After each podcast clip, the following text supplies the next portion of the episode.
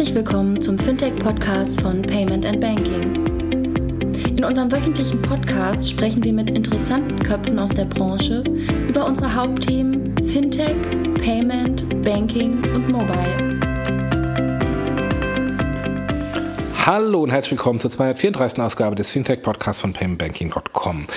Wir haben einen Podcast, den wir schon seit äh, zwei, drei Wochen in der Retorte haben, jetzt endlich auch öffentlich, nämlich äh, der Podcast, den der liebe André Bajorat mit dem Klaus Igel von Subsamply und dem Jürgen Weiß von Silvon aufgezeichnet hat. Der Grund für diesen Podcast war eine Twitter-Diskussion äh, zum Thema ähm, API-Banking oder Banking-API für User, also die Sicht der Endkunden auf die Banking-APIs ist.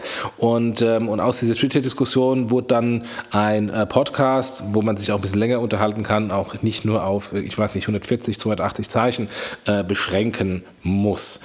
Und ähm, deswegen gebe ich jetzt gleich nach dem äh, Werbespot äh, an den André, der dann alles weitere äh, einführt, der die Gäste vorstellt. Und bevor wir in Medias Res gehen, der Dank an unsere Sponsoren, an Mastercard, globales Payment Scheme, brauchen wir, glaube ich, nicht mehr vorstellen. Vielen Dank ähm, an, an die Kollegen von Mastercard, die uns auch bei unseren Konferenzen immer unterstützen. An die Kollegen von smartsteuer.de slash fintech, äh, Steuererklärung auf die smarte Art, inklusive Rückerstattung, äh, bevor das Finanzamt zahlt. Das hätte ich vielleicht mal besser machen sollen, denn ich warte immer noch auf meine Steuererklärung vom Finanzamt. Sollte jemand vom Finanzamt zuhören, bitte mal eine Steuererklärung machen. Ich würde gerne das Geld haben. Das nächste Mal mache ich es dann mit smartsteuer.de slash fintech. Und die Kollegen von FinCompare, die stellen sich selbst vor. Und danach geht es gleich weiter mit André. Viel Spaß. Grüezi, mein Name ist Stefan Frei und ich bin Firmenkundenberater bei FinCompare. Durch die automatische Vorqualifikation, Bilanzanalyse und unsere Matching Engine kann ich mehr Zeit mit meinen Kunden verbringen. Wir sind wie eine modulare Hausbank, nur unabhängig und technologiegetrieben. FinCompare verbindet Banken, kleine mittelständische Unternehmen und Fintechs durch ein digitales Ökosystem und schafft die Grundlage, um Open Banking in der Unternehmensfinanzierung effizient einzuführen. Lernen Sie uns kennen www.fincompare.de. Wir haben heute beim Payment and Banking Fintech Podcast zwei echte Experten ähm, und wir wollen sprechen, äh, losgetriggert durch eine äh, Twitter-Diskussion ähm, und da sind wir drei und ich stelle euch gleich die beiden anderen vor, ähm, auch sehr häufig äh, im Austausch, ähm, manchmal kontroverser, manchmal äh, mit, mit sehr, sehr ähnlichen Sichten. Wir wollen sprechen über das Thema Banken-APIs, ähm, aber aus einer vielleicht ein bisschen anderen Perspektive als die, über die in den letzten Wochen und Monaten sehr, sehr stark gesprochen wurden, wurde, nämlich über das Thema die, der PSD2-API, nämlich nicht nur die, sondern wir wollen es ein bisschen weitermachen. Und ähm, Jürgen ist der Erste in der Runde, Jürgen Weiß, ähm, äh, von äh, der C1 AG und der Novosec AG, ähm, der sich seit Jahren mit dem ganzen Thema beschäftigt. Jürgen, du warst auch schon mal, ich glaube, zweimal bei uns im Podcast, auch auf unseren Konferenzen immer gern gesehener Gast. Ähm, du hast das Thema auf Twitter losgetreten und äh, du bist der Erste. Ähm, und Klaus, Klaus Igel von Subsamply, auch seit Jahren ähm, wohl einer der, der diebsten im Sinne der, der APIs. Ähm, und Klaus ist dadurch, dass er halt äh, auch alle APIs und alle Arten von Konten äh, testet, auch einer, der nahezu alle Identifikationsverfahren testet und hatte gerade noch Diskussionen auf Twitter über das Thema. Äh, das äh, ist manchmal sozusagen, die, das eine folgt dem anderen. Ne? Also herzlich willkommen, ihr beiden. Jürgen ja. Klaus. Hallo André, hallo Klaus. Hallo. Wollt ihr vielleicht ganz kurz was zu euch sagen? Klaus, ähm, sagst du vielleicht ganz kurz drei Sätze zu dir, damit äh, die, die dich nicht kennen, äh, vielleicht ganz kurz ein Bild von dir haben, was auch dein Hintergrund ist, damit man das ganz kurz ein, einordnen kann, ähm, wo, du, wo du sozusagen herkommst? Genau, gerne. Also mein Name ist Klaus Igel und ich bin einer von ähm, zwei Geschäftsführern bei der Subsembly GmbH. Und in der Subsembly GmbH, da machen wir eigentlich Dinge, mh, hm, ja, mit denen ich ja seit äh, 20 Jahren irgendwie 30 Jahren mittlerweile groß geworden bin. Also immer irgendwo so eine Mixtur aus Banking und IT.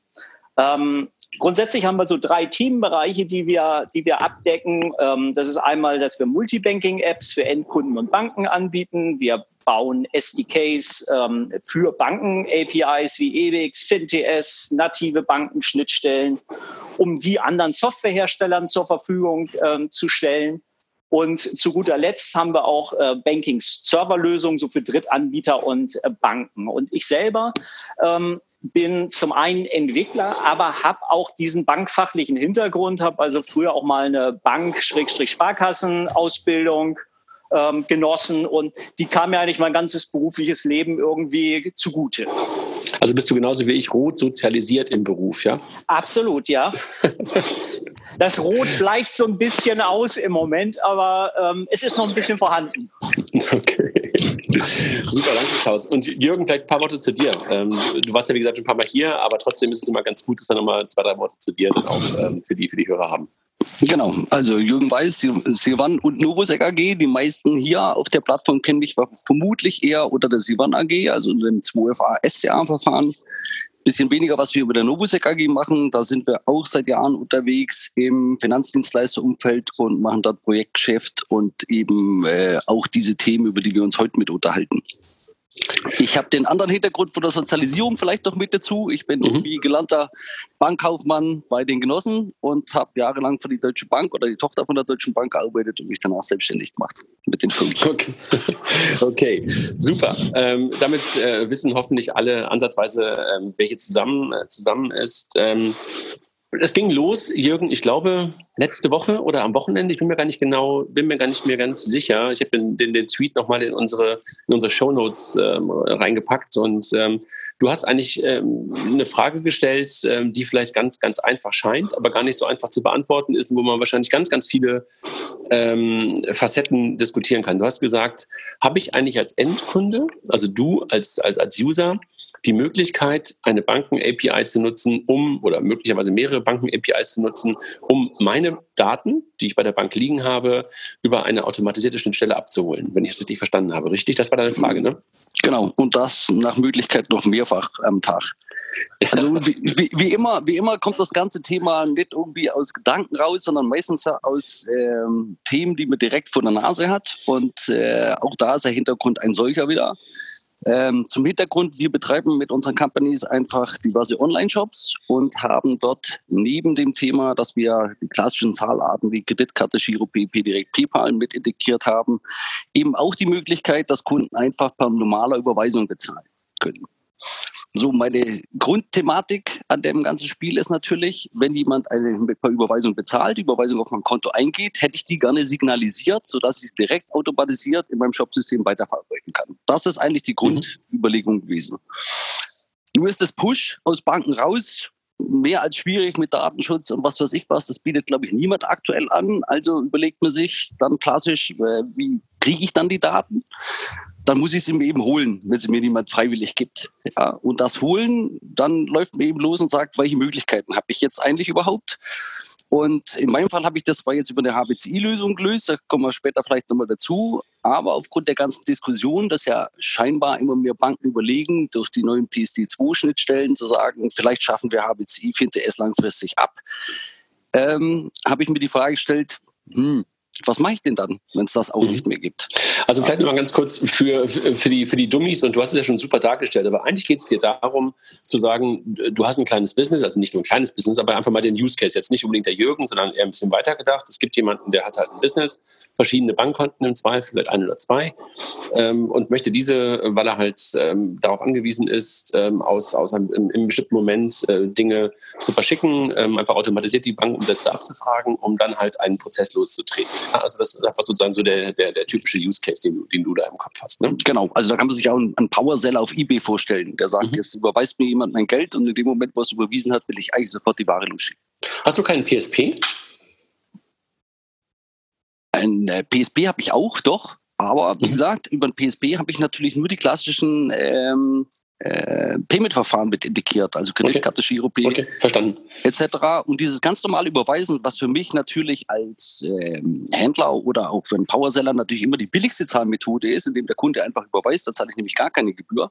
Mhm. Ähm, die will ich natürlich auch irgendwie automatisiert weiterverarbeiten. Okay. Und das, was also das der Grund ist, ja. Also das heißt, der, der, Grund ist, aufs Konto zuzugreifen, aufs Konto zuzugreifen, nicht im Online-Banking, weil du halt sagst, es muss in einen bestimmten Prozess rein und das Online-Banking ist einfach ähm, da nicht wirklich der, der, der, der richtige Prozessschritt, da reinzugehen, das abzuholen oder ins Mobile-Banking zu gehen, sondern automatisiert die Daten zu bekommen, im besten Fall ähm, vier, drei, vier, fünf Mal am Tag automatisiert abzufragen, was halt in der Vergangenheit irgendwie mal ganz gut ging. Ne?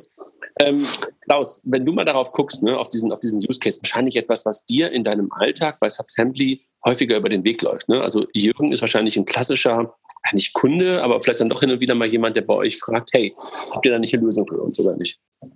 Tatsächlich auch in Praxis. Da haben wir uns drüber ausgetauscht, wie können wir es machen und haben tatsächlich auch bei Jürgens ähm, Bankverbindung mehrere Verfahren dann auch mal ähm, durchgecheckt. Inwieweit wären die passend? Jürgen hat ja jetzt eine ganze Menge zu, zur HBCI FinTS gesagt, Bedenken, dass das vielleicht in Zukunft abgeschafft ähm, wird. Weitere Bedenken sind, ja, wenn ich das Ganze wirklich automatisiert ähm, durchlaufen lasse und nachts kommt dann irgendwie eine starke Kundenauthentifizierung. Er kann ja niemanden da die ganze Nacht äh, neben dem Rechner sitzen haben und dann Tanz eingeben lassen. Ähm, ist es kritisch gewesen. Dann haben wir uns äh, eine weitere Schnittstelle angeschaut, nämlich die EWIG-Schnittstelle, die ja eigentlich so für den gewerblichen Zahlungsverkehr ähm, sehr gut geeignet ist und natürlich auch das Abrufen von Kontoinformationen unterstützt, sind dann aber sehr schnell irgendwo an einen Punkt gekommen, die Daten sind einfach zu alt. Letztlich altes Batch-Verfahren. Ähm, da hast du einmal am Tag, bei anderen Banken wiederum vielleicht viermal am Tag äh, neue Informationen. Und das reicht heutzutage einfach ähm, nicht aus. Also diese Grundproblematik, automatisierte Verarbeitung, die ist total da. Darf ich das nochmal ganz kurz verstehen, ähm, Klaus? Ist es in der Tat so, dass die Daten zwischen EBIX, vormals vielleicht für Menschen, die noch äh, aus einer langen, langen äh, Zeit äh, schon mal was haben, vormals mal FTAM genannt, äh, genau. oder Vorgänger, Vorgänger Schnittstelle FTAM, ähm, sind die Daten in der Tat andere als auf der, im Online-Banking, in der, in der Mobile-App? Also habe ich dann ja, sie sind, sie, sie, sind Sorry, Klaus. Formatseitig ja. würde ich, äh, du kannst, äh, genau, formatseitig im Prinzip ähm, identisch, MT940, also Format Kampfformat. genau, also Format meinst du, das, was du an Daten bekommst, um sie zu verarbeiten, ist dasselbe, genau. aber zeitlicher Versatz drin, ja? Absolut, ja. Also da ist FinTS im Prinzip aktueller, kannst du so ganz pauschal sagen. Also FinTS HBCI ist sozusagen gleicher Stand, wie ich es in der Mobile Banking App sehe, wie ich es im Online Banking sehe also nahezu Realtime und EWIX FTAM ist noch in der alten Batch-Welt ähm, sozusagen, ver, wie sagt man, verortet. Ja? Vielleicht sollte man mal ganz kurz die Runde laufen, noch mal genau erklären, was EBIX und was ja, HBIC und FinTS ist, glaube ich. Ja, also EBIX, vormals FTAM, was hieß File Transfer Access Management, ist eigentlich ein Standard, der kommt aus der Historie raus, dass man bei Massenzahlungsverkehr ähm, ganz initial Disketten an, der, an die Bank übergeben hat und eben nicht mehr diese äh, Tausenden von kleinen Belegen abzugeben. Also für die Menschen, Disketten waren diese Plastikdinger, wo man an der Seite was schieben konnte, die man früher in seinen Rechner reingeschoben hat, was vor der CD-ROM da war, ne? Na, das waren sogar noch die ganz großen. da konntest du noch nicht schieben. Ne? Das war ja, erst, aber das Schieben kam mit dreieinhalb äh, Zoll. Okay. Ja. okay, jetzt kommen mir die alten Opas, die aus dem Krieg erzählen. genau. Ja. Aber man muss ein bisschen aufholen, ausholen, um zu verstehen, warum die gegebenenfalls jetzt auf einem anderen Stand sind. Ja, und das hat man dann in der Zukunft, äh, durch die Diskette hat man austauscht mit dem Netzwerk, das es dann gab und dann gesagt, okay, warum sollen wir die Disketten immer die Bank fahren? Die können wir doch auch direkt per, per Netzwerk austauschen. Hat Hier ist die Direktverbindung, ne? Genau. Am Anfang wirklich exakt über ISN-Direktverbindung. Ja, hat dann später über dieses FTAM das sogenannte EBIX drüber gesetzt. Das nennt sich jetzt Neudeutsch Electronic Banking Internet Communication Standard. Ähm, was ist das? Das ist in erster Linie das Thema, dass man eine Absicherung drüber macht, wer darf hier welche Dateien wie einreichen. Also da hat man Vier-Augen-Prinzip reingebaut, da hat man Signaturen reingebaut, um das für die Konzernstrukturen komplett mit abzudecken.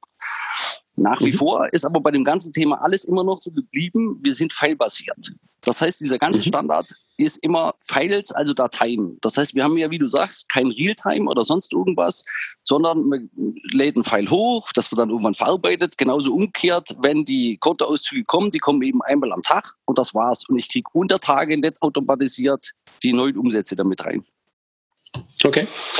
Okay, also sozusagen, das ist etwas, was es seit Jahren gibt und wo auch große Konzerne mitarbeiten, äh, also eine Daimler oder sowas, die werden wahrscheinlich auf, auf EBIX arbeiten, weil das für den Massenzahlungsverkehr eigentlich auch geeignet ist, ne? wenn ich genau. Und okay. zusätzlich noch ein Standard ist, wo ich auf mehrere Konten zugreifen kann, bis zu sehen, dass man dann Treasury etc. drüber setzt. Also das heißt, ähm, nehmen wir mal das Beispiel Commerzbank. Die Commerzbank bietet mir einen Zugang über EBIX an und dann kann ich als Firmenkunde bei der Commerzbank mein Commerzbankkonto abholen, das Deutsche Bankkonto abholen, das Sparkassenkonto abholen. Das heißt, Multibankenfähigkeit ähm, ist im EWIX-Umfeld wahrscheinlich normaler Standard. Ne? Genau, weil es ein Standard ist, genau. Genau, Wunderbar. vielleicht noch ganz interessant, ähm, EBIX ist sogar verpflichtend äh, seit 2008. Also äh, bei allen ähm, Kreditinstituten, die der DK angeschlossen sind, ist das ein DK, verpflichtender... vielleicht ganz kurz für die Hörer, Deutsche Kreditwirtschaft, also alle deutschen genau. Tätigen Banken, ja? Genau. Ja, nicht, nicht alle tätigen Banken. Also ich sage mal, eine, eine Challenger-Bank wie eine N26, die ist ja, die hat ja eigentlich mit der DK nichts zu tun, ne? der, also, oder, ähm, also die bieten zum Beispiel kein EBIX an. Ähm, und ja, weil sie auch keine Firmenkunden haben, ne? Ja, ähm, ganz interessant ist aber auch, dass ähm, natürlich macht es total Sinn, jetzt ähm, EBIX für Firmenkunden zu, zu positionieren. Aber äh, mir ist es zum Teil sogar gelungen, bei zwei Banken als äh, Privatkunde EBIX-Zugänge zu bekommen. Also ist ganz interessant. Die, ähm, das, das ist eine Vereinbarung, die du abschließt. Und klar, es wird positioniert ähm, im Firmenkundengeschäft. Es wird auch bepreist in der Regel im Gegensatz zur, zum, zum FinTS-Zugang Zugang, der in der Regel kostenlos ist. Mhm. Ähm, und insofern ist natürlich so die Zielgruppe eigentlich auch nicht da. Und als Privatkunde hast du keinen, keinen Massenzahlungsverkehr. Aber es gibt tatsächlich Banken, die das auch Privatkunden anbieten. Okay, also wenn man das ganz kurz einmal ähm, betrachtet, das heißt, ähm, in Deutschland historisch gab es verschiedene Türen in die Bank. Ich nehme immer ganz gerne dieses Bild der Tür. Die eine Tür ist meine Banking-App der Bank. Ganz normale Tür, die sozusagen mit einer ähm, ganz, ganz, ganz schön, was noch drumherum gebaut ist. Dann ist es die Webseite und dann gab es Schnittstellen, eher für Entwickler, eher für, für Toolanbieter, ähm, wo ich die Möglichkeit hatte, den Kunden dieses Tools ähm, über verschiedene Wege den Zugang zur Bank zu geben. Das war im Firmenkunden oder ist im Firmenkundenbereich ähm, EBIX, FUR, FTAM. Und dann hatten wir über Jahre ähm, über HBCI kommt, finde ich das richtig verstanden. Ne? Und das ist sozusagen der Weg, den wir über Jahre hatten. Und jetzt kommt plötzlich Is2A, PSD2, TPP, AISP. Was hat das dann für eine Auswirkung auf das, was im HBCI, FinTS und EBIX tun? André, lass uns noch kurz dieses Thema HBC und FIT erstmal klarstellen, weil das immer wieder in der Presse auch, glaube ich, äh, unterschiedlich oder gleichbedeutend verwendet wird. Also ursprünglich äh, HBCI ist der Standard eigentlich, das hieß Home Banking Computer Interface, war ein Standard, der eben genau für die Software mitgemacht worden ist, wo man mit Signaturkarten die Freigabe gemacht hat. Das ist eben so ein bisschen mehr schlecht als recht gelaufen, weil es etwas kompliziert war, diese Chipkartenleser mit anzuschließen, mit den Signaturkarten zu arbeiten. Und dann hat man sich auf der Bankenseite überlegt, hm, Im Online-Banking haben wir ja so schöne Pintan-Verfahren. Können wir die nicht auch auf den Standard mit abbilden? Und daraus ist dann dieses FinTS entstanden. Und da liegt genau der Unterschied. Wenn wir heute vom echten HBCI reden, ist das nach wie vor mit Signaturen, mit, mit Signaturkarten. Während wenn wir von FinTS reden, dann sind es die TAN-Verfahren in der Regel, die damit angebunden sind. Okay. Okay, ähm, äh, verstanden. Also das heißt, also diese Wege gab es in die Banken hinein immer ähm, und jetzt haben wir plötzlich eine neue Welt und ähm, damit verändert sich auch ein Stück weit die alte Welt, richtig verstanden. Also nochmal sozusagen mein, mein Versuch von gerade äh, zu sagen, was ändert sich jetzt? Also welche, welche Veränderungen, Klaus vor allen Dingen, weil du ja wirklich tagtäglich damit zu tun hast, nimmst du gerade wahr und was passiert da und welche Folgen hat das möglicherweise? Ja, das kann man bei uns sehr schön sehen. Ähm, wir haben eigentlich gedacht, ähm, dass mit der Einführung der PSD2 wir einen massiven Einbruch bei ähm, FinTS erleben werden und auch bei, ähm, ja, bei EBIX war es so ein bisschen unklar, ob EBIX das komplett auffangen kann. Ähm, die Nachfrage ist im Moment wahnsinnig hoch. das heißt eigentlich, ganz gut, das heißt eigentlich, eigentlich hat man gedacht, die XS2A APIs, also die PSD2 APIs, ersetzen eigentlich in den Use Cases, die, die ihr bedient, die ihr, ihr für eure Partner bedient, würden eigentlich die alten HBCI und FinTS-Schnittstellen ersetzen. Das war eigentlich die Annahme, ja? Ja, zumindest teilweise, nicht, nicht mhm. komplett. Und wir haben gedacht, dass, äh, dass diverse FinTS-User dann tatsächlich auf EBIX ähm, rüberwechseln. Das haben einige gemacht. Aber die große ähm, Kündigungswelle bei FinTS, die ist ganz klar ausgeblieben. Also äh, da kommen eigentlich eher täglich welche dazu. Und eine ganz interessante Geschichte, die wir jetzt eigentlich eher so sehen, ähm, die sich so auf unsere Apps und White-Label-Apps äh, bezieht, ist, ähm, wir sehen ein, bei uns, ganz speziell bei uns, eine Entwicklung ähm, von der Smartphone-App, die immer unbenutzbarer wird im Multibanking-Umfeld. Ähm, hin zu den Desktop-Anwendungen, die geradezu durch die Decke gehen. Denn derjenige, der heute Multibanking machen will, und ähm, wir können im Prinzip im Moment vom Komfort her ähm, wenn wir jetzt nur ein Konto verwalten, in der Regel nicht mit einer Banking-App äh, der jeweiligen Bank konkurrieren, weil die ganz einfach Jürgen, andere. Ganz kurz, Jürgen, du müsstest mal ein bisschen weiter vom Mikro weggehen, weil wir hören dich sehr stark atmen. Vielleicht, ähm, dann, haben wir dich, haben wir dich nicht ganz so sehr da drauf. Sorry, ähm, Klaus, ich muss dich einmal Äh, kurz unterbrechen.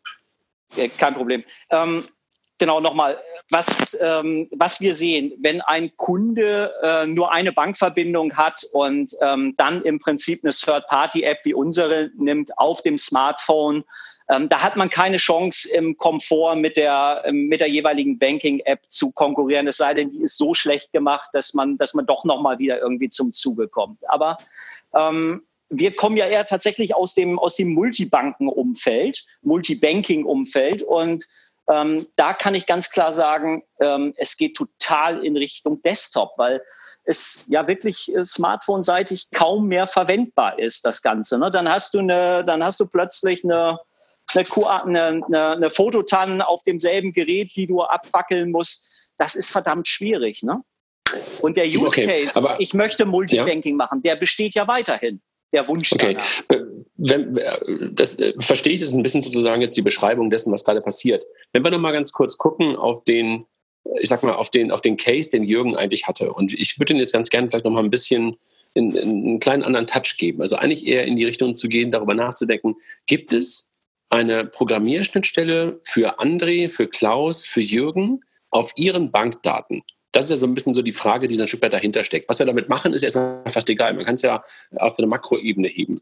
Können wir zu unserer Bank gehen, du Klaus, du Jürgen und ich, und können sagen, liebe Sparkasse, liebe N26, äh, liebe Deutsche Bank, wie auch immer, liebe Postbank, ich möchte gerne ähm, meine eigene, meine eigene Applikation bauen, weil ich halt irgendwie gerade ein bisschen ähm, Programmieren gelernt habe. Also ich, ihr könnt das sowieso, ähm, ich möchte das gerne selber bauen und gib mir bitte meine API. Gibt's das? Ja, ähm, allerdings, also ich habe ungefähr 50 Bankverbindungen aktiv. Ähm, ich könnte einen Serienbrief schicken, aber bei einer würde ich tatsächlich genau das bekommen, nämlich äh, bei der niederländischen Bank Bunk. Die haben eine API, die jedem Kunden irgendwie zur Verfügung steht, der damit im Prinzip alles machen kann. Über ähm, Push-Notification, Zahlungen auslösen, Karten abfragen, alles drum und dran. Das ist aber auch in der Tat die einzige. Und ob das tatsächlich dann eine Alternative für einen gewerblichen Einsatz, den ja Jürgen beschrieben hat, ist, äh, wage ich dann auch zu, be zu bezweifeln. Mhm. Ansonsten, letztendlich- würde, ja?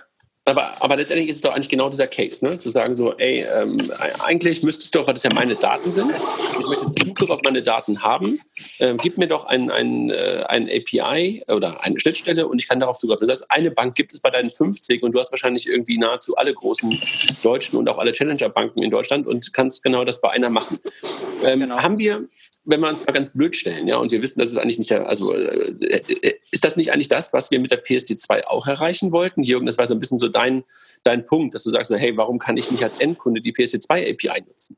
Das geht mit PSD2, mit den PSD2 APIs nicht, ne? Ja, genau. Das, das Thema ist, die PSD2 lässt ja Drittanbieter sozusagen zu. Es spricht nicht von mir selbst als Kunden. Mhm. In der Beziehung, die ich eigentlich genau zur Bank habe, will ich ja auf meine Daten selbst einfach nur zugreifen können. Und das genau Mhm. kann ich eben nicht, sondern die äh, PSD2 lässt eben Dritte zu, die dann auf meine Daten zugehen. Und es ist natürlich ein bisschen absurd zu sagen, ich muss über Dritte gehen, um auf meine Daten von meiner Bank zu kommen. Aber eigentlich ist es doch eine Frage, die man äh, rund um GDPR stellen müsste, oder nicht? Eigentlich ist es doch äh, DSGVO, GDPR, ähm, Datensouveränität. Ich kann auf meine Daten zugreifen und ich kann auf einer automatisierten Schnittstelle auf meine Daten zugreifen. Gibt es eigentlich noch gar nicht. Ne? Also eigentlich ist, ist es doch das, was, was in der GDPR mal irgendwann definiert wurde. Und äh, jeder von uns kann jetzt zu Facebook gehen und, und, und kann zu Amazon gehen und kann seine, seine, seine persönlichen Daten von denen äh, in einem, in einem File-Transfer äh, oder ja, in einem File abfragen. Gibt es bei der Sparkasse oder bei den Banken in der Gibt es das in der Form? Kennt ihr sowas?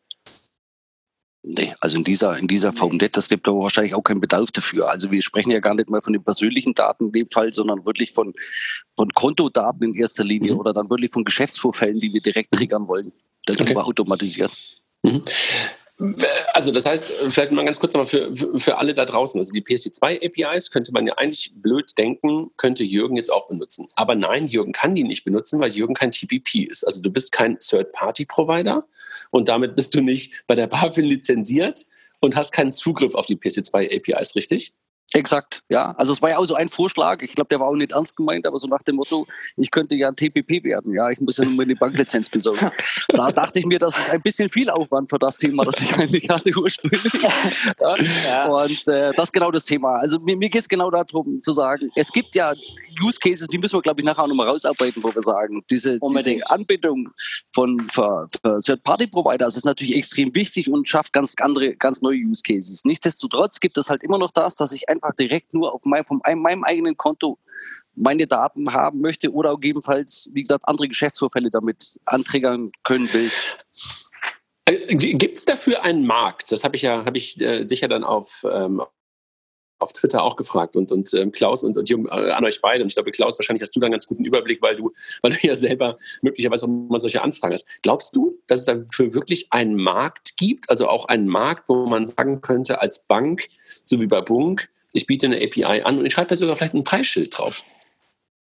Ja, schwierig. Ähm, so sehr ich das irgendwie auch bei Bunk genieße und, und, und schätze, was die da anbieten, so sehr sehe ich irgendwo auch, ähm, dass damit zumindest bei den Privatkunden wirklich nur ganz dedizierte Zielgruppen angesprochen ähm, werden können.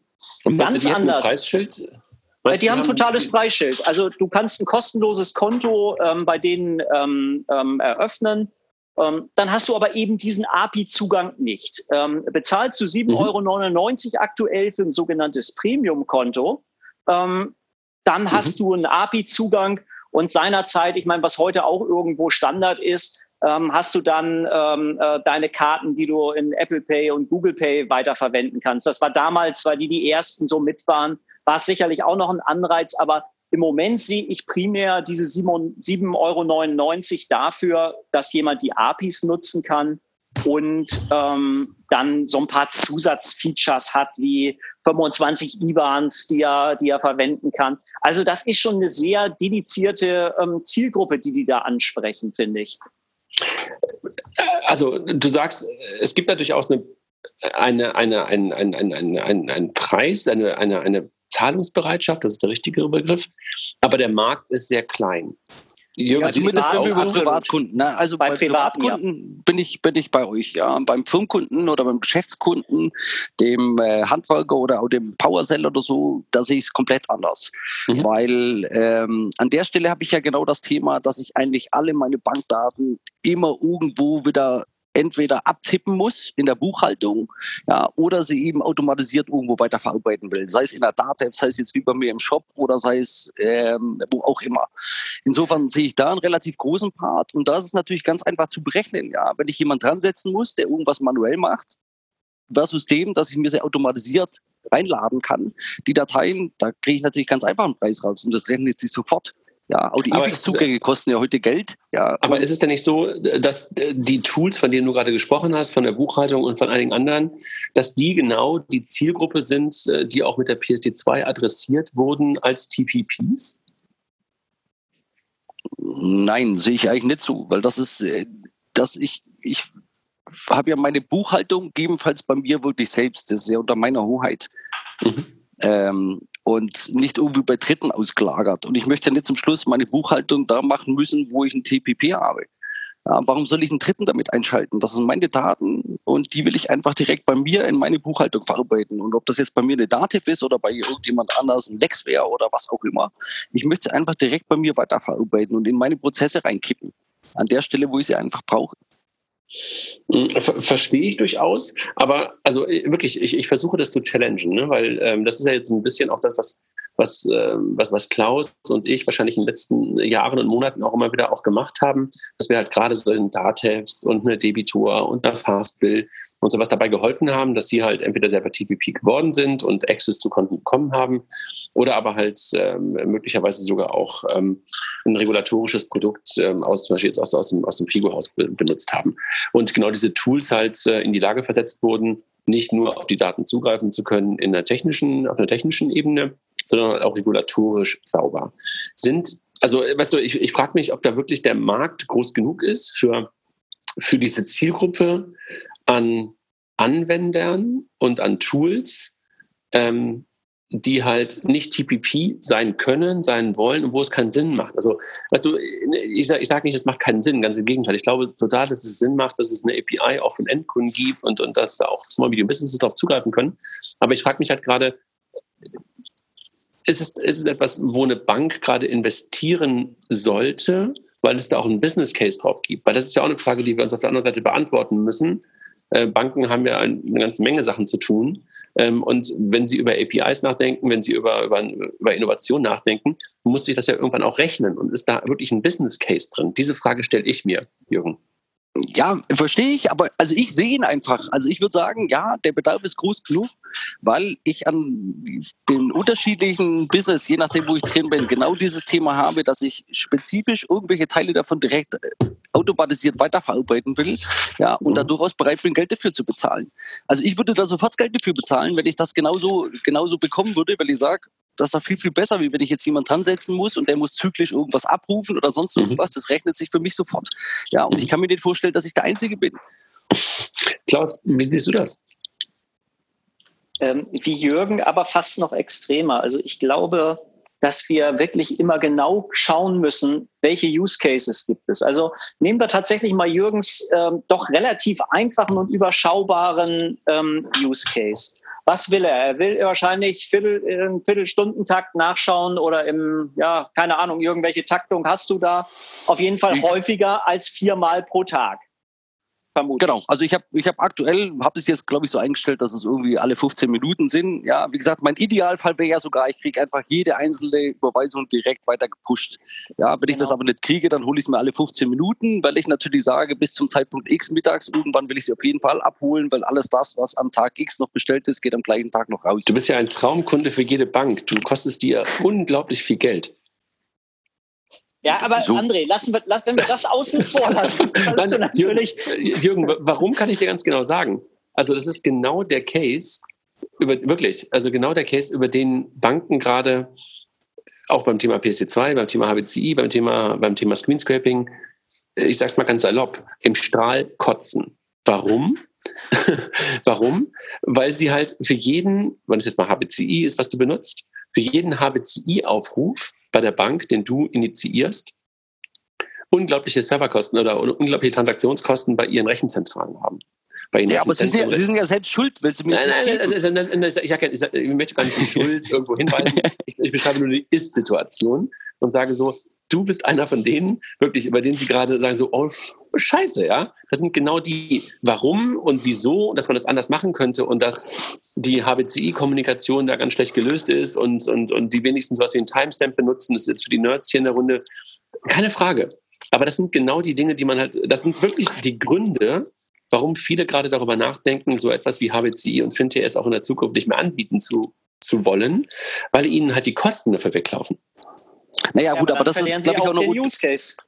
Und das ist auch noch unterschiedlich, glaube ich, ja. Also mit Rechenzentralen, da sind wir natürlich eher auf der äh, roten und auf der orange-blauen Seite. Ich glaube, bei den hm. Großbanken sieht es ein bisschen anders aus. Die Zahlen was aber 70 HBC Abfrage X. Was, ja, was aber 70 ja klar, aber das liegt ja an der Struktur, die dahinter ist, ja. An den, an den Tochtergesellschaften und Tochtergesellschaften und, und Verbandsgesellschaften und sonst hm. irgendwas, die alle irgendwie ihre Business Cases schneiden, die jetzt mit der Realität relativ wenig zu tun haben.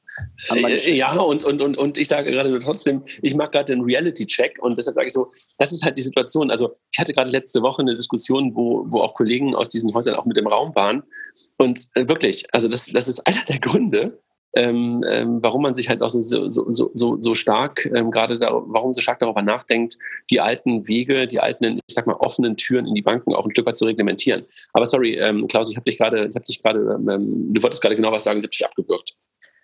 Hm, genau, also wenn ich jetzt nochmal zurückgucke, das ist doch so ein normaler Use Case, den der Jürgen hat, äh, dass der mhm. da im Viertel, halben Stundentakt nachschaut. Das ist ja wirklich nichts Exotisches. Und wenn die PSD2 uns vorschreibt äh, und das ähm, einhergeht mit dem, mit dem Mindset in den Banken zu sagen, viermal am Tag ist genug, dann fällt doch dieser Use Case flach. Und ähm, Jürgen hat ja auch im, äh, in unserer Twitter-Diskussion ganz klar schon gesagt, da bin ich bereit für zu bezahlen. Mhm. Ähm, das heißt, wenn er da jetzt im, im X-Minutentakt äh, drauf zurückgreift, vielleicht macht es Sinn, aus, aus Sicht einer Bank mal anzubieten, hier, lieber Jürgen, hast du einen Tausender-Package an Zugriffen, kostet dich ähm, 5 Euro pro Monat. Ähm, und Jürgen, dann hast du Ruhe. Jürgen, hast du, hast du denn schon mal mit den Kollegen von der, von der Deutschen Bank, mit DB API gesprochen? Weil DB API ist ja im Grunde genommen ähm, eine direkte API, die losgelöst von der Regulatorik der PSD2 ist ähm, und die ja auch so etwas wie, wie Push-Notifications auf, auf Umsetzen und sowas machen. Hast du mit denen darüber gesprochen? Direkt gesprochen habe ich noch nicht. Ich habe mir das mal angeguckt, ja, ähm, weil natürlich jetzt immer der Konstellation da ist, über welche Konten, wo habe ich welches Konto mit welcher Firma, natürlich erstmal sozusagen mein, mein direktes Problem ist. Aber vom Grundprinzip her sehe ich das schon so, dass die DBAPI da mit Sicherheit äh, am weitesten ist und dass die Kollegen dort vermutlich auch gedanklich am weitesten sind, weil sie genau mhm. dieses Thema, glaube ich, adressieren ja, mhm. und sehen, dass es gegebenenfalls ein Business Case geben kann. Mhm. Aber das wäre, ist, ist da eigentlich auch genau, also ich würde sagen, Bunk und, und, und DBAPI sind da wahrscheinlich gerade dann diejenigen, äh, wo du darüber nachdenken müsstest, das Konto hinzuziehen, oder? Ja, klar. Das hat natürlich jetzt wieder noch andere Effekte. Es hat natürlich andere Effekte, wo ich sage, je nachdem, ähm, von welchen Banken Überweisungen kommen auf deine Bank, hast du natürlich momentan noch den Unterschied, dass du bei fast jeder Bank sozusagen von, von Bank auf die gleiche Bank das alles am gleichen Tag und sofort hast. Während wenn du einen Bankenwechsel machst, und ähm, das ist, glaube ich, auch bei manchen Banken noch zwischen den Marken unterschiedlich, dass es dann länger dauert. Ja, und ich will natürlich äh, im Sinne meiner Kunden so schnell wie möglich agieren und sobald das Geld da ist, will ich sofort äh, die Überweisung machen. Und würde ich die jetzt auf eine andere Bank zahlen lassen, wird es halt einfach länger dauern. Okay, also verstanden. Also was du sagst ist, du hast verschiedene Shops bei verschiedenen Banken wahrscheinlich und ähm, hast dann sozusagen auch das Empfängerkonto immer bei der gleichen Bank, ja, also damit du halt wirklich da auch eine, eine nahezu Realtime-Transaktion hast. Exakt, zumindest habe ich okay. dort, wo die Hauptkundschaft ist, auf jeden Fall ein Konto, genau. Okay, verstanden, verstanden. Kann ich da noch mal kurz einhaken? Ja, ja klar. Ein, klar. Ein, eine, kurze, eine kurze Anmerkung dazu. Das finde ich eigentlich bei beiden Ansätzen DB-API und Bunk ganz geschickt. Ähm, wenn man da reinschaut. Die machen nämlich genau diese Trennung zwischen Drittanbietern und, ähm, und direkter Nutzung nicht so, dass man sagt, äh, wie beispielsweise FinTS darf eigentlich jetzt nur der Kunde noch direkt nutzen. Die PSD2-API darf nur der Drittdienstleister nutzen. Die haben sich Gedanken gemacht, dass man Schnittstellen eben halt so baut, dass die für diese unterschiedlichen Use Cases auch zur Verfügung ähm, stehen. Also eine Bunk, die hat damals, ähm, als das mit der PSD2 so richtig heiß wurde, eigentlich nichts umstellen müssen. Und ähm, eine, eine äh, DB-API ähm, ist dann eben halt auch von Kunden direkt und aber auch von, von, von Drittdienstleistern nutzbar, wenn ich da jetzt nicht ganz falsch informiert bin. Ja, du kannst ja sogar noch einen Schritt weitergehen, Klaus. Ich glaube, viele der Online-Bankings-Institute agieren ja intern auch auf den APIs. Ja, also das sind ja schon fast wieder die gleichen Stellen, wo sie darauf, darauf zugreifen. Man legt ja praktisch nur die Arme unterschiedlich nach außen und macht dann eben unterschiedliche Vorkehrungen, wer darf wann, wo, wie zugreifen. Mhm. Wenn, wenn, ihr, wenn, wenn ihr mal über sowas nachdenkt, jetzt habt ihr gerade das Thema DBAPI und, und Bunk gesprochen. Ähm, wenn ihr als, als, als technologisch ähm, getriebene, getriebene Menschen ähm, und dann trotzdem halt auch marktorientiert ähm, darüber nachdenkt, wie würde das im besten Fall aussehen, was ihr euch wünscht und, und, und was schreibt ihr euren Banken ins Pflichtenheft? Also wenn man das ähm, aus verschiedenen Perspektiven bitte betrachtet, aus der Technik, aus der Sicherheitsperspektive, weil das ist ja auch noch eine spannende Frage ähm, wenn dann plötzlich jeder irgendwie eine API hat, wie sieht es aus mit Haftung, wie sieht es aus mit den Prozessen und dergleichen. Habt ihr etwas im Kopf, wie sowas aussehen sollte im besten Fall? Also ich habe auf jeden Fall was im Kopf, ja, wenn ich, ich sage. Mhm. Ähm, willst du zuerst, Klaus, oder soll ich? Äh, ist egal, suchst du suchst dir aus. Komm, leg du los. Mhm.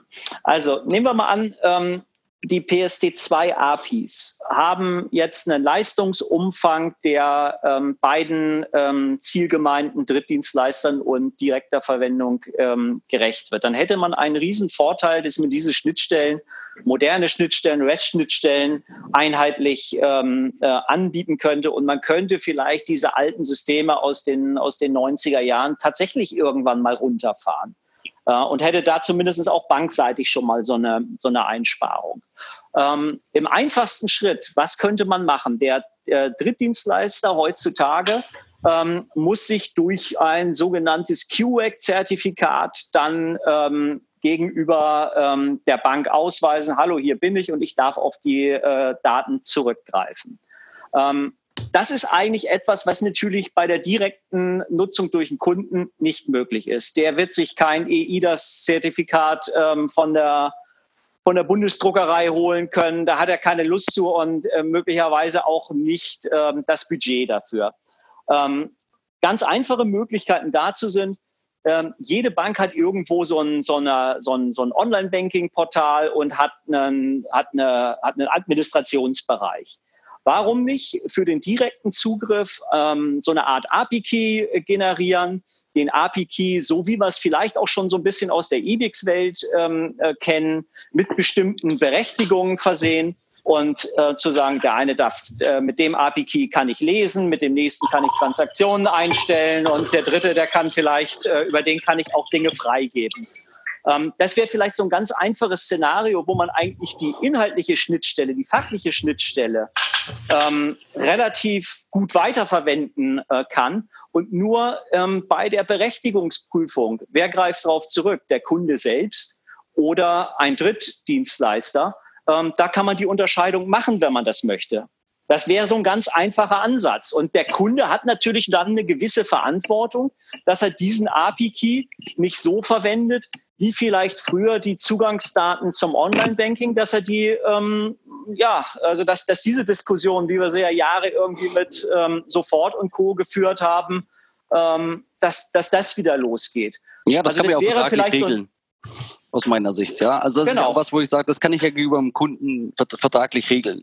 Also ich sehe das ähnlich mit dem Thema. Vielleicht sollte man kurz erklären, Klaus, was ein API-Key ist. Ja, das ist letztendlich nichts als nichts anderes als so eine 32 bis 64 alphanumerische Zeichenkette, ähm, die im Prinzip so eine Art automatisiertes Passwort darstellt. Wir haben ja aus Security-Sicht zwei Dinge zu lösen. Zum einen, es sollte möglichst niemand mitlesen auf der Strecke das ist total trivial zu lösen. Da gibt es SSL, warum soll man irgendwas anderes machen? Ja, und der API-Key ist praktisch dann sozusagen das Passwort, mit dem ich darauf zugreife und den ich mir dann damit runterladen kann aus dem Portal, wie der Klaus gesagt hat. So würde ich es nämlich am Ende des Tages auch machen. Gleichzeitig doch noch, dort noch verwaltet, dass wenn ich möchte, dass der gesperrt wird, ja, kann ich den auch einfach wieder spannen. Zusätzlich, was ganz wichtig ist, was Klaus noch gesagt hat, was auch ein Problem ist, hat der PSD2, ich kann für mich keinen Zugriff anlegen, der eingeschränkte, eingeschränkte Rechte hat. Weil ich möchte ja den automatisierten Zugriff, den möchte ich jetzt nicht irgendwie äh, die Rechte einräumen, dass der Transaktion lostreten kann, sondern was ich in meinem Fall zum Beispiel möchte, ist ja nur, dass ich die Umsätze mir runterladen kann. Das schaffe nee, ich äh, aktuell. Äh, sorry, Jürgen, das passt nicht. Also, äh, das, das würde bei HBCI, bei FinTS so sein. Ähm, das hast du ja bei, bei PSD, bei den PSD2-APIs eigentlich schon relativ gut im Griff.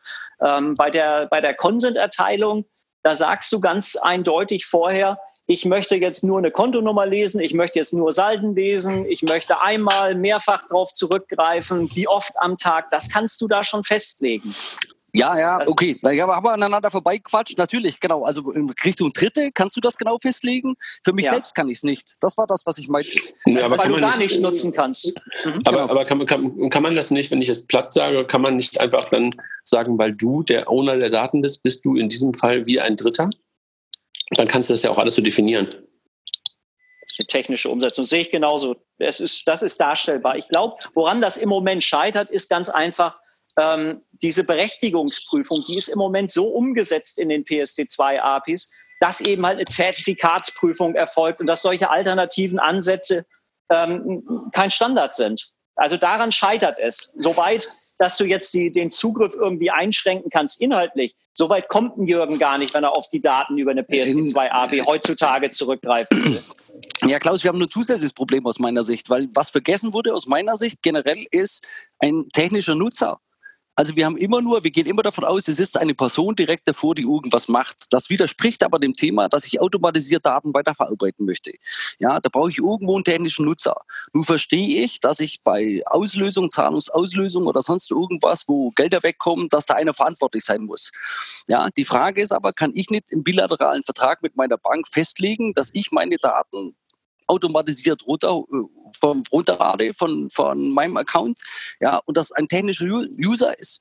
Warum muss das eine Person sein, die da da ist? Das ist es de facto ja, ja heute auch nicht, weil ich will es ja automatisiert weiterverarbeiten sehe ich aber nicht als Knackpunkt. Also ähm, nur, nur, nur, nur im ganz kleinen Bereich. Heutzutage ähm, nehmen wir mal an, du würdest dir den Konsent so erteilen, ähm, wie es eigentlich auch sonst ein Drittanbieter macht. Der sagt für 90 Tage und dann hast du einmal diese starke Kundenauthentifizierung für diesen Zugriff. Und ich glaube, was, was jetzt vielleicht ähm, beim Drittanbieter noch erträglich ist, 90 Tage, das kann dich vielleicht ähm, als direkter User noch mehr stören, dass du nach 90 Tagen wieder ähm, diese, ähm, diesen Consent ähm, über eine starke Kundenauthentifizierung erneuern muss. Und dann, dann aber, aber in diesen 90 Tagen heutzutage kannst du ja zugreifen, ohne dass der Kunde eine, eine, eine, äh, mit Tanz und ähnlichen Nervereien ähm, belästigt wird.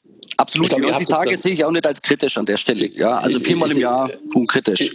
Ich, ich, ich glaube, ihr habt sozusagen zwei, zwei, zwei verschiedene Blicke so ein bisschen gerade da drauf, wenn ich euch so zuhöre. Dann guckt Jürgen gerade losgelöst von PSD2 APIs da drauf. Wie wäre der Best Way? Und äh, Klaus, du guckst gerade da drauf, was habe ich eigentlich gerade bei den PSD2 APIs schon an guten Dingen möglicherweise da und wie kann genau. ich sie benutzen für das? Ne? Ich glaube, das ist irgendwie, also ihr widersprecht euch, glaube ich, nicht, sondern der eine guckt nur aus dem da drauf, was gerade schon da ist und der andere guckt eher darauf, ähm, wie wäre es möglicherweise ähm, vielleicht noch schöner, wenn man gar nicht auf die PSD2 APIs als Vehikel ähm, zugreifen oder diese nicht als Vehikel benutzen will. Ja, und da, da, schließt sich ja meiner Ansicht nach auf der anderen Seite auch der Kreis, wo wir sagen, wenn wir ohnehin diese APIs bereitstellen, warum stellen wir sie nicht auf unterschiedlichen Kanälen oder für unterschiedliche Gruppen, Personen, Zielgruppen mit, mit äh, bereit? Das ist ja gar nicht so kompliziert und es wird dann auch gar nicht so teuer und dann haben wir eben keine HBCI-Zahlung oder sonst was mehr, sondern die APIs sind sowieso da. Warum machen wir nicht die Zugänge? Ja, fünf Türen mit dran auf das, was wir ohnehin bauen? Das ist ja die Frage, die ich da einfach in den Raum stellen will oder hochwerfen. Also Jürgen, ich bin ein großer Freund davon, ähm, darüber nachzudenken oder Banken auch ähm, ins, ins, ins, Buch zu schreiben, dass sie im Grunde genommen programmierbare Banken sind. Und das, was du sagst, geht ja genau in diese Richtung. Wer der, der Programmierer da oben drauf ist, ob das der Endkunde ist, ob das das Small Medium Business ist, ob das ein TPP ist, das ist eigentlich für die Technik egal. Und ich muss mir dann darüber Gedanken machen, was ich halt für Sicherheitsmethodiken da einbaue, damit kein Missbrauch stattfinden kann, was ich möglicherweise, das schließt sich dort an, für Haftungsfragen zu beantworten habe was ich möglicherweise für prozessuale Sachen zu beantworten habe. Insofern ist, glaube ich, ein TPP, der im Auftrag eines Dritten arbeitet, also im Auftrag des Kunden arbeitet, durchaus äh, sinnvoll, zum Beispiel, äh, wie wir das jetzt haben, mit, dem, mit, dem, mit den Zahlungsverkehrs-, äh, mit, mit den ZAG-Lizenzen ähm, zu versehen. Das ist, glaube ich, gut. Ähm, das weiter zu denken in Richtung des Endkunden und möglicherweise auch das zu recyceln, was da schon gebaut wurde und damit die Bank wirklich ähm, programmierbar zu machen, auch für den Endkunden, ist, glaube ich, könnte auf jeden Fall ein, ein, ein guter, konsequenter Schritt sein, wenn man das ernst meint, dass man halt die Bank APIisieren will. Also da bin ich völlig bei dir. Ich frage mich halt, deshalb habe ich vorhin so auch mal gefragt nach dem Markt und dann kann man den Preisschild darauf schreiben. Ich frage mich halt gerade, ob wir, vor allem bei deutschen Banken, diesen Mindset gerade haben, weil der dummerweise fehlt mir gerade ein Stück weit bei vielen, vielen. Also wir haben gerade über zwei Ausnahmebeispiele mit Bunk und der DB-API gesprochen, aber bei vielen anderen sehe ich halt gerade das als größte Hürde, dass man halt die API-Sierung gerade eher aus einer regulatorischen Pflicht heraus angegangen hat und nicht aus einer, ich sag mal, technologischen Notwendigkeit und einer Kundennotwendigkeit angegangen hat. Und das ist, glaube ich, der große Hemmschuh, den ich auf einer sag mal, auf einer strategischen Business-Ebene gerade sehe. Da kann ich dir nur zustimmen. Also das ist das, was ich ja auch den Eindruck habe seit geraumer Zeit. Das sieht man auch in den Umsetzungen von vielen Sachen, auch Richtung äh, SCA, 2FE, dass es halt Regulatorikprojekte waren, anstelle das Thema mal zu durchdenken und ein bisschen aufzuweiten und sagen, ist das nicht für die Zukunft strategisch relevant? Wie stark ich mich in die Prozesse meiner Kunden rein integrieren kann, in welcher Form auch immer. Also ich glaube, da sind wir beide uns ja auch schon lange einig, dass das eigentlich äh, sein muss einer Bank in Zukunft Absolut. möglichst so sich anzupassen, damit es möglichst fein und ohne dass man dieses Banking-Gefühl hat, jetzt muss ich in die Bank und irgendwas tun, sondern dass es im Prozess mhm. einfach mit abläuft. Ich glaube, ich glaube, das, worüber wir gekommen sind, also über dein Need, ist, glaube ich, nur ein, ein, ein, ein, ein, ein kleiner Need für das, was eigentlich strategisch darüber stehen kann, nämlich sich ja sozusagen, was ich jetzt schon ein paar Mal schon gesagt habe, sich zu apisieren in jegliche Richtungen. Und der Endkunde oder das Small Medium Business ist nur eine von diesen Richtungen. Aber das musst du halt wollen und da musst du einen Sinn drin sehen. Und momentan sehen halt dummerweise und jetzt können wir das Ganze halt auch wegdrehen von PSD2 und können das da von mir auch wieder Open, Open Banking nennen, weil das ist es ja eigentlich. Eigentlich willst du eine Open Banking Bank haben, ähm, aber da sträuben sich, glaube ich, gerade viele, viele Banken gegen, weil sie, wie gesagt, momentan nur Kosten sehen die dadurch auf sie zugekommen sind und gerade nur Datenräuber sehen, die gerade immer vermeintlich die Kundendaten, die der Bank gehören, vermeintlich der Bank gehören, wir wissen, die Diskussion kennen wir alle, ähm, dort ab absaugen. Und das ist, glaube ich, vom Mindset die größte Herausforderung. Ich glaube, technologisch haben viele, wenn sie euch vor allen Dingen folgen konnten, gerade gemerkt, boah, eigentlich haben wir vieles von dem schon. Man könnte vieles von dem recyceln. Es ist, glaube ich, einzig und allein eine strategische und damit auch eine Business-Entscheidung, ob man das will und nicht, ob man das könnte.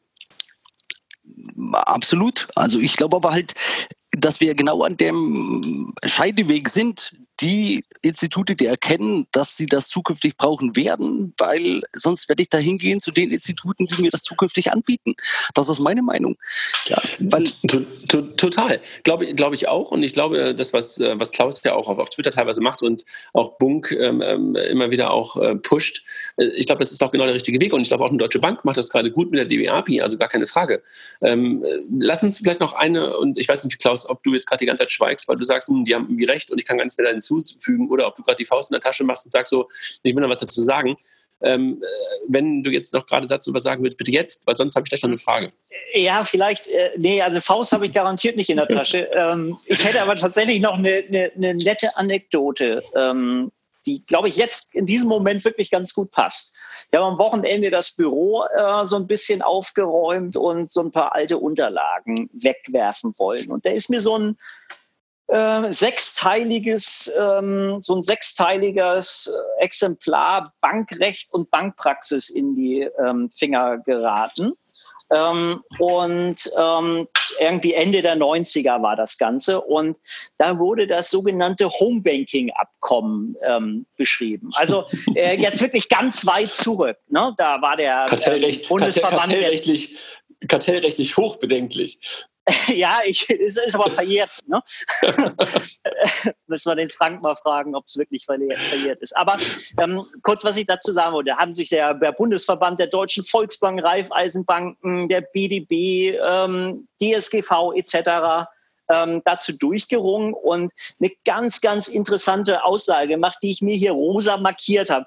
Wenn ihr mögt, lese ich euch mal eben zwei Absätze vor, die einfach zeigen, wie vor ja, 20 Jahren, mehr als 20 Jahren, ähm, die Institute davor waren. Und das passt jetzt ganz toll zu dem, was du jetzt äh, auch, äh, auch angebracht hast, André. Äh, will man das überhaupt? Ne? Und was ich mir hier rosa markiert habe, ist, um dem gemeinsamen Zweck, nämlich eine multibankenfähige äh, Kommunikation anzubieten, zu erreichen, werden die Institute verpflichtet, ihren Kunden eine Kommunikation auf Basis der in dem Homebanking-Abkommen festgelegten Spezifikation anzubieten. Allerdings verbietet dies den Instituten nicht, auch andere Verfahren zum Einsatz zu bringen, solange sie das im Homebanking-Verfahren vorgesehene Verfahren zur Verfügung stellen. Die Kunden der einzelnen Häuser können dann wählen, ob sie die Multibanking-Fähigkeit des HBCI-Verfahrens oder gegebenenfalls die Vorteile anderer Verfahren bevorzugen. Heißt, auf unsere PSD2-Welt bezogen, eine PSD2-API muss es geben, aber niemand wird daran gehindert, ähm, auch wirklich andere vernünftige Angebote machen zu können. Standards äh, müssen da sein. Ja. Also ich, ich fand das wirklich irgendwie bemerkenswert. Weil es ist diese Tendenzen, man muss sich abschotten oder will sich abschotten, die sind ja einfach nicht zu übersehen, nicht nur in der Bankenwelt, aber auch da sind sie nicht zu übersehen. Und, ja, vor allem ähm, das Spannende, da steht Multibanking, ja, wie wenn sie es jetzt plötzlich vergessen hätten, dass es sowas noch gibt. Genau, Na gut, aber ich meine, genau. Äh, das ist halt aus der Feder von Martin Stein wahrscheinlich und von Hans-Peter Dünnwald und äh, Stein ist noch da, Dünnwald glaube ich nicht mehr. Ähm, ja, das waren halt mal äh, Menschen, die das halt irgendwie auch sehr, sehr progressiv damals gesehen haben, aber mal ganz im Ernst, also das ist doch auch gerade und äh, viele, die, ich habe ja schon ein paar Mal jetzt auch schon über das Thema gesprochen, sowohl im Podcast als auch so in der Öffentlichkeit wir sind halt gerade ein Stück weit Opfer unserer, unserer progressiven Banking-Technologie aus den letzten 30 Jahren. Ja, wir hatten halt schon sehr, sehr lange eine, ein, sowas, was Klaus gerade vorlas, ist ja genau das, ein, eine, eine Vereinbarung unter den Banken, dass dort Schnittstellen vereinbart wurden, angefangen bei BTX, über HBCI, über FTAM und so weiter. Und das ist halt gerade sozusagen, sind wir gerade Opfer von dieser progressiven Art, weil jetzt ist es schlechter geworden. Ja, wir haben halt 30 Jahre lang in einer, in einer eigentlich relativ guten Umgebung gelebt und, und, und Jürgen hätte ja alles, was er hätte machen wollen, auf HBCI wunderbar abbilden können. Genau. Und jetzt beschneiden wir uns halt gerade. Wir beschneiden uns in, in, in dem Moment, wo eigentlich die ganze Welt APIisiert ist, beschneiden wir uns gerade in den, in den Funktionen, in den Use Cases, weil wir halt einfach Regulatorik umsetzen. Und das ist das, was ich auch mit dem Mindset meine. Ja, man, man musste ja nicht die PSD2 API beschränken auf das, was im Gesetz steht. Genau das, was du ja auch gerade vorgelesen hast, gilt ja auch für die, für die, für die PSD2. Du kannst ja auch viel mehr machen, Beyond machen. Aber das, was wir halt gerade dummerweise erlebt haben, ist Compliance pur. Und das ist eine reine Mindset-Frage. Eine reine. Ja, weil keiner darin eine Chance gesehen hat, sondern einfach nur das Risiko und nur das, was ich da machen muss. Es ist ja noch schlimmer. Problem aus meiner Sicht andere ist ja noch schlimmer. Man hat nur das umgesetzt, für das man kein Geld verlangen darf. Also das ist ja an manchen Stellen schon fast ja. grotesk, was hier passiert. Ja. ja, also die Teile, die sie kostenlos zur Verfügung stellen müssen, die machen sie, weil sie Regulatorik zwingend sind. Das darüber hinaus, wo sie Geld verdienen könnten, das haben wir vergessen oder haben wir kein Budget mehr? Oder ich, ich verstehe das ernsthaft nicht. Ich stelle mir die Fragen hier ständig, ich habe nur Fragezeichen im Kopf. ich wollte noch eine Frage stellen und ich glaube, über, die, über dieses Thema, ähm, wir haben Fragezeichen auf der Stirn und, und, und, äh, und dergleichen haben wir, haben wir glaube ich, alle und ähm, reden wahrscheinlich auch immer wieder mal mit, mit verschiedenen Leuten darüber und äh, es gibt wahrscheinlich immer gute Gründe, warum es gerade, also es gibt Gründe, gut, weiß ich nicht, es gibt immer Gründe, warum es so ist, wie es ist. Äh, lass uns noch einen kleinen Schwenk machen, bevor wir, bevor wir vielleicht dann auch langsam zum Ende kommen, weil wir ja wirklich sehr tief in das Thema reingegangen sind und, und äh, vielleicht nicht jeder uns auch folgen kann und folgen mag. Und wer das dann nochmal verlängern möchte, kann das dann irgendwie äh, mit uns bilateral tun oder wir machen dann doch nochmal irgendwann eine 2.0-Version zu diesem Podcast. Aber wenn ihr mal auf andere Industrien guckt, habt ihr da Beispiele im Kopf, wo das, was ihr euch wünscht für die Banking-Welt, funktioniert? Also ich sage mal, bei dem, bei dem Thema, wie Prozesse, wie an Prozesse mitgedacht wird, habe ich jetzt lustigerweise wieder ein, eigentlich ein Beispiel aus der Finanzindustrie. Das hat PayPal relativ früh erkannt, ja, dass es Schnittstellen rausgeben müssen, wo ich irgendwas weiterverarbeiten kann. Da gab es relativ früh auch schon, wie man Shop-Anbindung und sonst was macht, da gab es irgendwelche Schnipsel mit dazu, wie die Anbindung ganz einfach gehen. Ja, das ist einfach auch ein Thema, was wir immer wieder sagen, vom Kunden her gedacht, was braucht er, was verniedert er und das stelle ich ihm bereit, damit er möglichst mit mir zusammenarbeitet. Das ist das, was mhm. mir als erstes in den Kopf kommt. Klaus, hast du andere Beispiele noch? Naja, ähm, schwer zu sagen. Vielleicht, ähm, vielleicht bin ich da jetzt auch so ein bisschen auf einer anderen Schiene. Ähm, was nutzt ein Geschäftskunde heute? Der hat doch ähm, für seine ähm, für seine Needs hat er diverse Möglichkeiten, zum Beispiel zu sagen, ein, ein Shop, der irgendwas versendet, der prüft irgendwie über eine ähm, API der, der Post, ich glaube Address Factory heißt das Ding, gibt's die Adresse und wohnt diese Person da ähm, derjenige, der irgendwie ähm, jemanden auf, auf, ähm, auf Rechnung beliefern will, der kann irgendwie einen, einen, einen Schufa-Boni-Check oder auch irgendwelche Checks, insbesondere über, auch über Drittdienstleister an, anbieten. Das ist zwar doch irgendwie wieder alles so ein bisschen ähm, bank- und vertriebsnah, ähm, aber das, das sind ja eigentlich so gelebte Beispiele, die zwar gerade jetzt die, die, die beiden erstgenannten sind immer kostenpflichtige ähm, Lösungen, aber die werden genommen. Also immer wenn es da, wenn da was gibt. Und die Gefahr, die wir ja doch irgendwo so ein bisschen im, im Banking-Umfeld sehen, wieder äh, zurückgehend auf dein Beispiel, irgendwann gibt es vielleicht gar keine Möglichkeit mehr für dich, das Ganze automatisiert ähm, abzufackeln. Und was ich auch zum Beispiel sehr interessant ähm, finde, sowas wie diese Google APIs, ähm, zum Beispiel eine Maps API, die war ja über Jahre oder über ein Jahrzehnt war das, glaube ich, das war das Ding immer kostenfrei. Und jetzt muss ich lügen, seit Juli 2018, Juni 2018 sind bestimmte Dienste auch da kostenpflichtig und die werden nach wie vor genommen. Der, der es braucht, ähm, der bezahlt dafür. Ich glaube, das ist, und das sind so aber eher ja natürlich branchenübergreifende ähm, Angebote.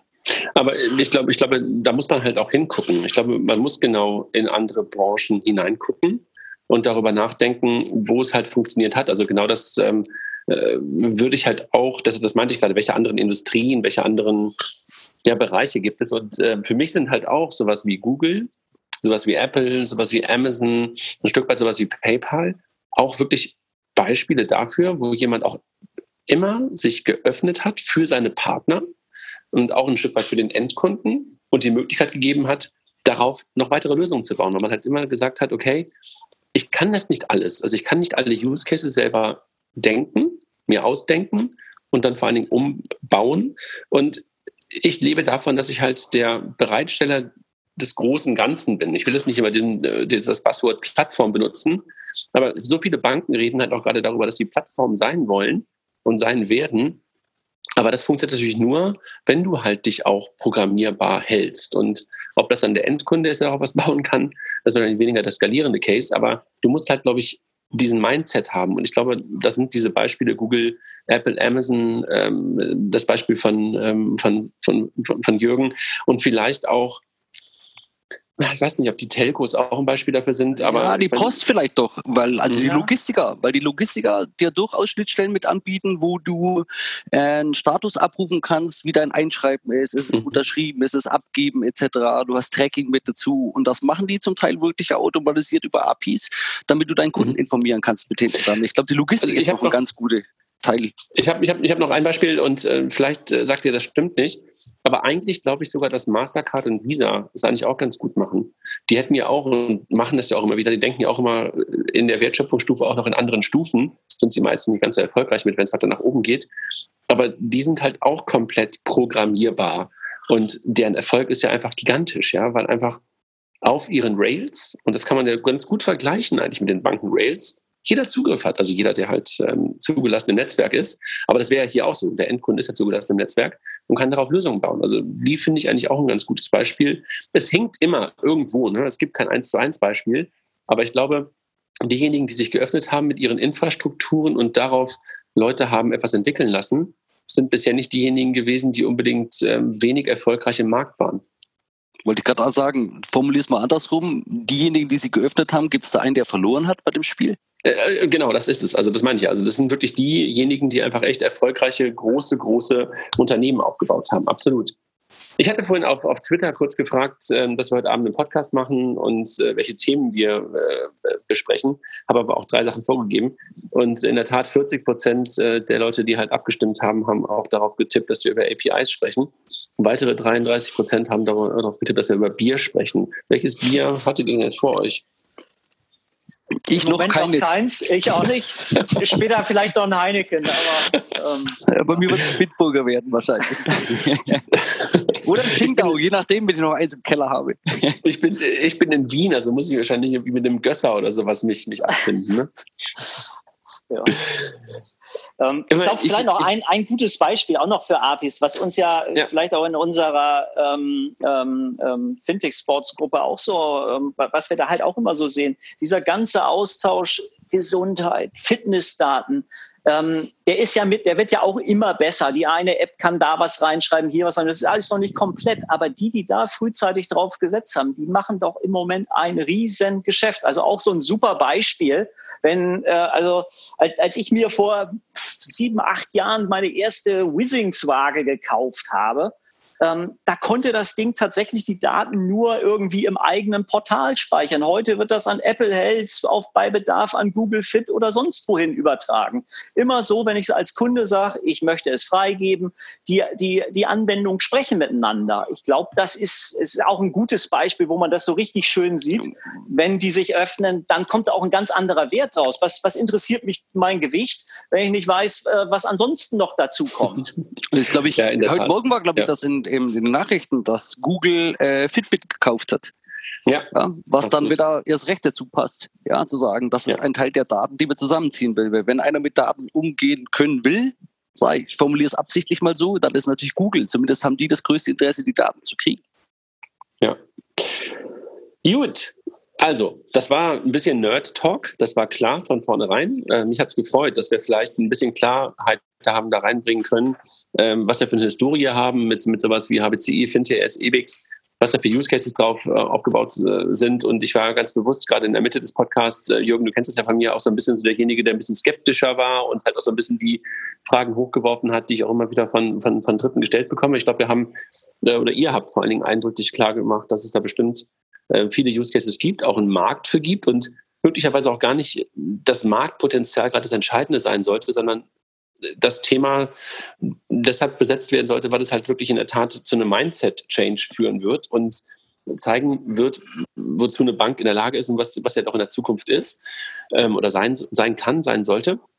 Und dass es möglicherweise echt ein Wettbewerbsvorteil ähm, sein wird in der Zukunft. Und du, Jürgen, ähm, möglicherweise mal darüber nachdenkst, die Bank zu wechseln, wenn sie halt nicht programmierbar für dich ist. Und Klaus, du mit deinen 50 Banken, du machst ja so bei jedem erstmal eins auf, aber wahrscheinlich das, aber wahrscheinlich das aktivste wird wahrscheinlich auch dasjenige sein, äh, was, was, die beste API ähm, ähm, bietet. Ähm, genau. Ich glaube, äh, alle, die da tiefer einsteigen wollen, äh, können das mit euch auf Twitter tun, können das mit euch natürlich irgendwie auch bilateral so tun. ich danke euch nochmal. Das war äh, ja der, der Payment and Banking Podcast und ähm, danke euch. Danke auch. Danke. Tschüss, ihr beiden. Tschüss.